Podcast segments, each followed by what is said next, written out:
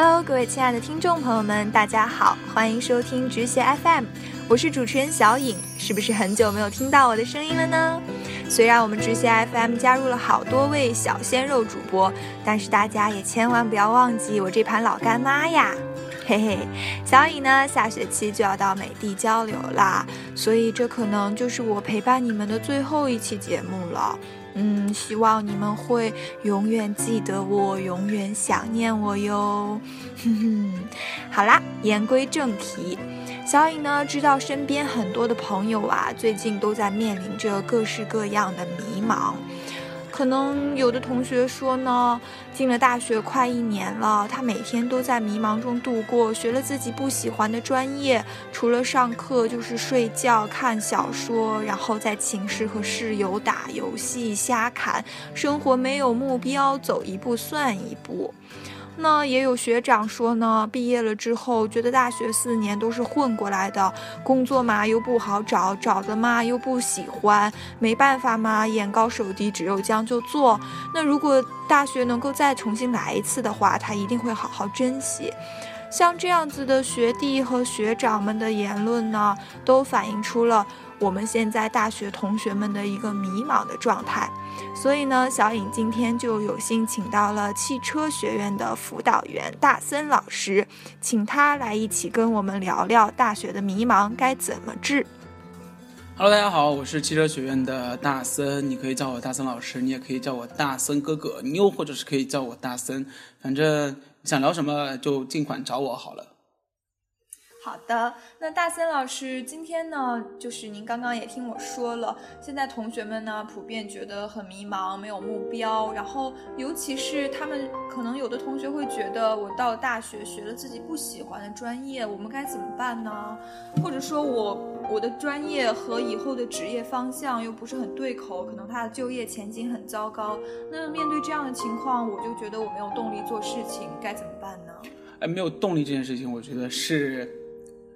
给自己找了一个非常大的借口，这个借口就是你不想读书了啊。这个不是说啊，我不喜欢这个专业啊。我觉得是这样的啊，就是进大学之后，每个人都会有一种懈怠感，而这样的懈怠感，就是因为高考实在是前之前这个用功读书这件事情实在是压力太大了，突然之间就感觉像呃老鹰放小鸡一样，就突然之间就整个就神清气爽，神清气爽了之后。你就我我就用这样说啊，当你嗨过一个 holiday 的时候，或者是当你刚刚 holiday 回来了之后，那时候上班你肯定是很不爽的，因为你极其不想的那个。所以说，在这样一个我觉得是落差之下啊，是个人都会说我我读书没有兴趣，提不起兴趣。但是我觉得要结合一下现在的行业形势，我们可以有一段的时间是给自己放放假、松懈一下，但是。我们进大学真的是要来锻炼自己的，不单单是在锻炼自己的理论水平，我觉得是各方面能力都要加强，然后这样才能有一个优势，在面临之后的职场的生活。嗯，关键问题就是很多同学不知道我以后到底该干什么，他觉得我现在学的东西我不喜欢，我不想学，可是他又不知道自己到底适合做什么，或者是喜欢做什么。那像这样的情况呢？或者有的同学可能觉得我知道自己喜欢什么，但是又觉得疲于应付本专业的东西，没有足够的勇气把本专业的东西完全放弃掉，没有足够的勇气说是我完全冲着我的兴趣爱好去。那在这样的两面夹击中，其实很多同学是很非常的迷茫，不知道该如何选择的。呃，我这样说啊，就是关于自己不知道自己喜欢什么，或者是对自己专业没有什么大兴趣。先问一个问题啊，那你如果没有兴趣，你当初为什么要进这个专业？那可能很多同学高考报志愿的时候根本就不是他们自己填的呀，一是父母填啊，然后或者是分数限制啊。啊，如果你真的不喜欢，那我想问一下，所谓的不喜欢到什么程度？这个是我觉得不但呃不是问你啊，是问那些所谓的自己不喜欢那些专业的人同学，你是真的不喜欢，还是提不起兴兴趣去学习？这是得分清楚的。两件事情，没有说我自己很喜欢一样东西，啊，然后我为之而奋斗，这个我觉得只存在于理想状态，但理想跟现实是有极大的区别的。你从小很喜欢汽车，和你将来工作要造一辆汽车是不一样的，嗯，对吧？这个我觉得是得分清楚的。然后再接下来，所谓的提不起任何兴趣，是你觉得你看那个专业的一个字你都觉得烦，又或者是你觉得读这个东西读得像天书没有问题，那你可以选择转专业。但是现在有一个非常矛盾的点，就在于转专业是要高转专业是要高基点的，但是所谓的高基点，你并不能拿所谓的我不喜欢这个专业为理由告诉我我拿不到高基点，因为所有专业的大一都是基础课程，嗯，这倒是不是。就是所有大一都是基础课程，你不管在，比如说我对土木有兴趣，我对汽车没兴趣，土木的大一没有土木类课程啊，都是数学、物理、英语、化学，对不对？嗯。汽车类的课程也是这样的，所以说，如果你在大一和大二的时候觉得你对专业没有兴趣，我只能说，要么就是你对学习没有兴趣，是不是？对又或者是你，如果你真的所谓的对专业没有兴趣，肯定我觉得是在你已经问过很多学长和学姐，你这个专业到底是干嘛的，然后你专业的各个方向，你是不是都去了解了一番？找不到这个共鸣点。如果你真的是这么做，就走了一圈下来，你发现自己还是没有兴趣的话，那你肯定是也是在满足基础学分分数绝对够的情况下提出转专业，对吧？对，其实除了转专业的话，现在因为互联网非常的发达，我们有很多就是在线教育都是非常的火热的，像大家知道的默克网啊等等，然后甚至有一些就是付费的，其实是更加的好。如果比如说你觉得自己不想要学，假如说我是学传媒的，那我是广播电视编导专业，我每天拍片子拍拍拍拍什么，我一点都不喜欢。那可能我对于经管更有兴趣，我喜欢商业管理啊，喜欢市场营销，那我就可以再通过很多在线的渠道去学习这样的课程。其实这也是一种非常好的方法。是没有错。我觉得你可以开拓自己业余的时间。我没有，对，我就说现在大学生不可能时间的一天的百分之百的时间除了睡觉都在读书吧，那是绝对性不可能的一件事情。我们也大家也都知道，但你可以开拓自己的兴趣，而这个开拓兴趣，你可以参加相关类的社团，嗯，又可以是参加旁听课程呗。你如果觉得自己那个现在不是辅修有很多吗？是是，对，就辅修这个课可能是辛苦一点，但是如果你真的是喜欢那个专业的话，你为什么不先去辅修一下，看看这个专业到底是什么，然后认清一下？又或者是说，反正现在蹭蹭课的人也特别多嘛，就是你真的喜欢专业，不代表你一定要去转到那个专业，而你可以去选择很多旁听类的课程，或者是蹭蹭那些选修课，培养自己的锻炼技能就好了。嗯，对，没错没错。但是所有的这些的首要前提就是我们一定要意识到自己擅长做什么，自己真正喜欢什么。是，嗯当然了，还有就是在这个社会的大背景下，可能我们考虑的更多的是我们这个所学专业的以后的职业发展情况是怎么样的。那在这里呢，小颖就给大家一个提示：当你觉得很迷茫、认识不清楚自己的时候呢，我们就可以做一些相关方面的专业测试。比如说现在比较有流行的呢，就有九型人格测试。它的测试呢，就是针对于你自己的一个人格属性来进行的测试。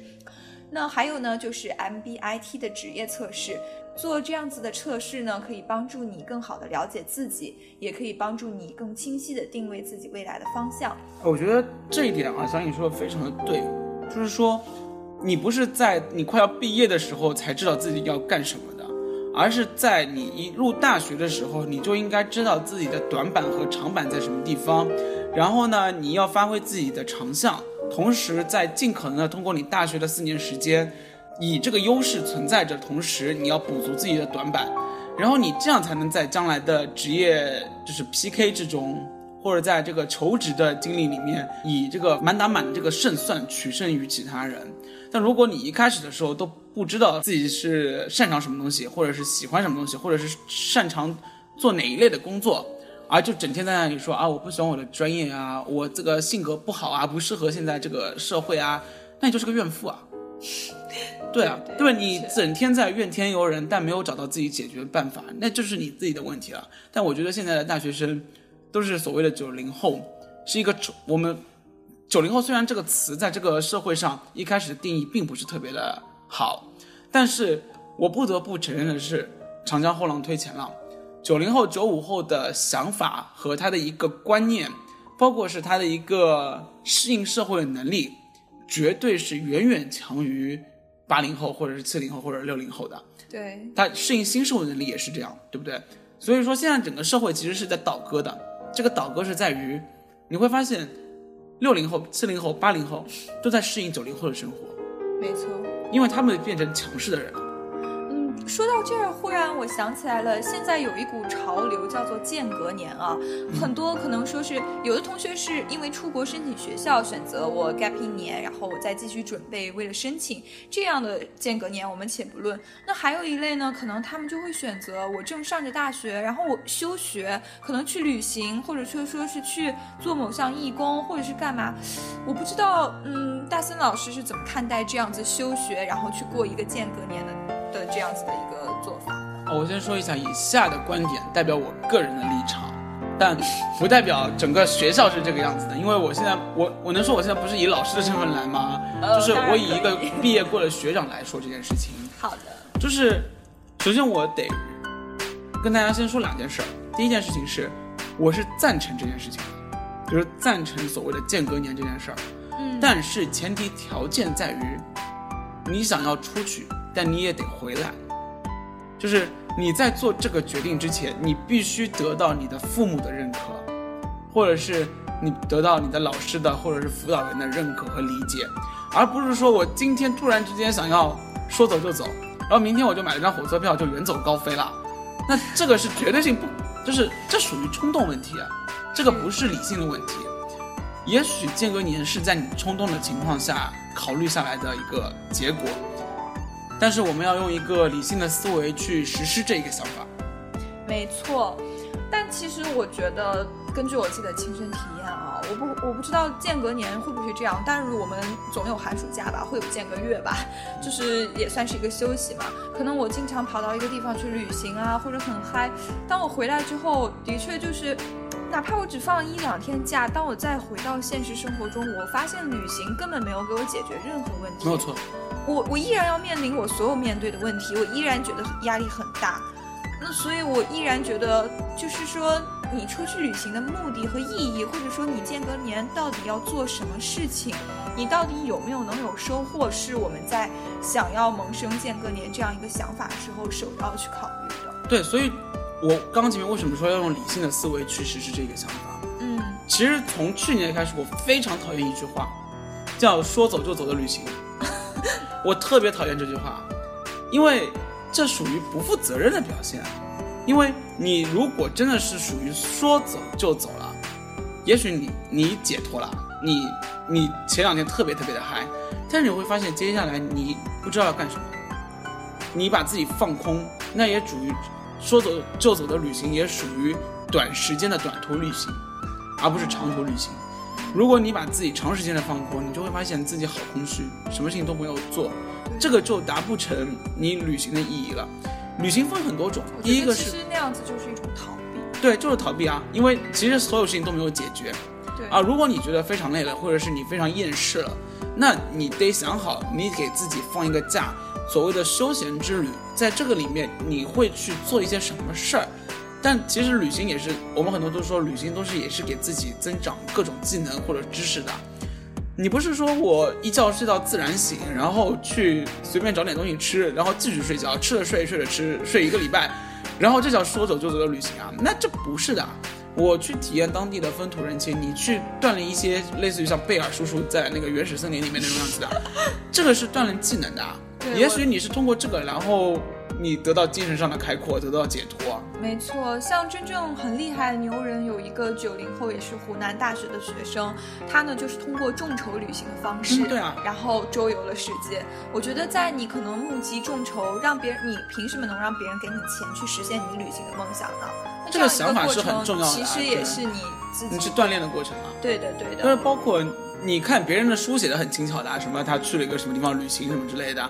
背但是后的成本是很是啊，他背后你知道他发生到底是什么事情吗？就很多人，我就说去年很流行的一本畅销书叫大兵的那个什么他们最幸福还是什么之类的，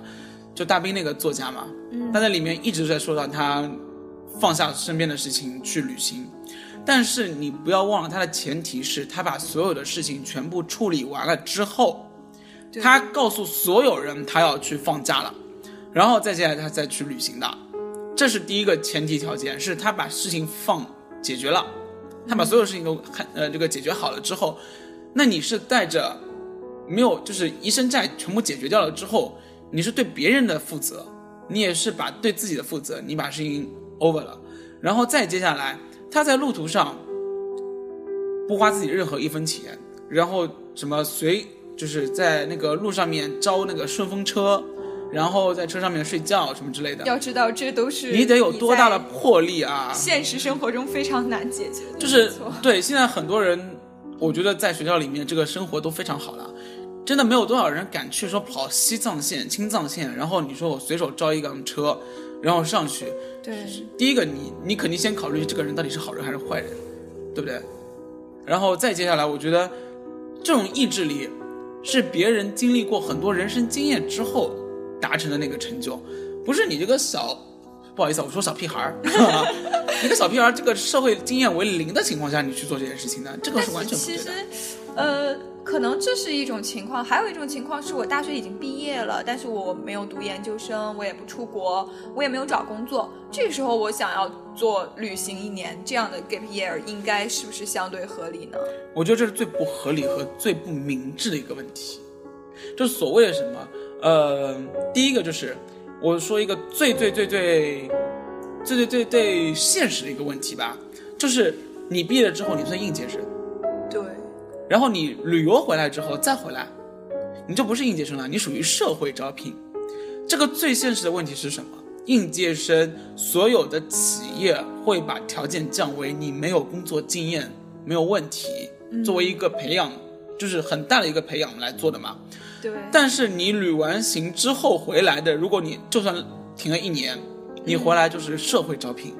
社会招聘的前提就是 HR 需要找有社会工作经验的人，而且就通常这样的经验值是为三年以三年以上为最佳，这变成猎头招聘了。你一个没有社会经验的人，然后你就是说你拿到了一个大学文凭，的确，你去旅游了，回来之后你去找工作，你何德何能和人家三年以上的人去竞争呢？对，这是一个非常现实的问题。包括我们可能在我们实现一些自己理想的时候，我们也要考虑到父母啊、家庭。那你在出去旅行的时候，你没有这个获得收入的能力和机会，那可能你只是在进行一个社会的消耗。那这样的消耗究竟值不值得？你回回来之后，你的心灵真的可以得到一个多么拔高到一个程度吗？我觉得也不见得。是我觉得是这样的啊，就是大家如果在平时的书里面看到，哎呀，这个人去旅行了，嗯，然后回来达成了各种成就，亲，这是书，真的是书，就跟电视剧是一样的。有多少不成功的人在背后留下了多少眼泪和汗水？我觉得是你是看不到的，因为他成名了，因为他成为一个个例了，然后呢，大家就会把他当做一个所谓的典型来看待。那其实我只能说，只是因为他有名，所以说大家才帮他出书，再帮他做节目，或者做媒体宣传。如果他真的失败的时候，谁会踩他？对，那么还有一方面，间隔年呢，可能说我不去旅行，可能我做一些别的事情，比如说呢，我认为有一种间隔年倒是值得提倡的，在你大学毕业后，可能你真的不清楚自己的职业发展方向。你想先深入到一个领域里面，先去了解一下。那么我可以先工作一年，我在工作的过程中，我可以学到很多东西，我了解到我所处的行业。之后呢，如果你想回来继续念书，你就明确了自己想要真正去发展的那个方向再去考研究生。啊，我觉得这样是我觉得这个是很对的。对，就是你发现自己工作就是有一些状态的问题，或者是你觉得你这个工作时候需要的技能你没有达成，那你再回来呗。对这个，但是而且这不叫间隔年吧？对，而且这个是最聪明的一个方法。这个所谓的做聪明的方法是，当你不知道读研究生要干嘛的时候，你去找工作啊。找完之后你就知道，没错，你很多行业里面你很多知识是没有研究生这个积累是达不成的。那你再回来读研究生，你会更加有目的和更加的明确，而且你这样并没有浪费掉自己的身份，这个身份就是应届生，应届生这个身份真的非常的重要。所以说不要做傻事儿啊。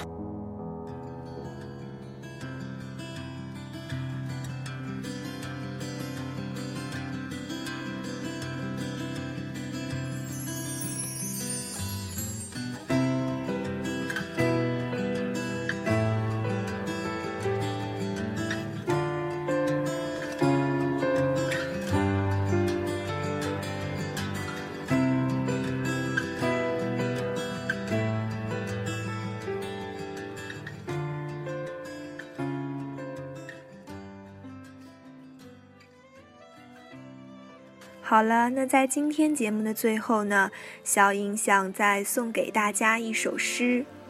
不要在那里踱步，不要在那里踱步。天黑了，一小群星星悄悄散开，包围了巨大的枯树。不要在那里踱步。梦太深了，你没有羽毛，生命量不出死亡的深度。不要在那里踱步，下山吧，人生需要重复，重复是路。不要在那里踱步，告别绝望，告别风中的山谷，哭是一种幸福。不要在那里踱步，灯光和麦田边新鲜的花朵，正摇荡着黎明的帷幕。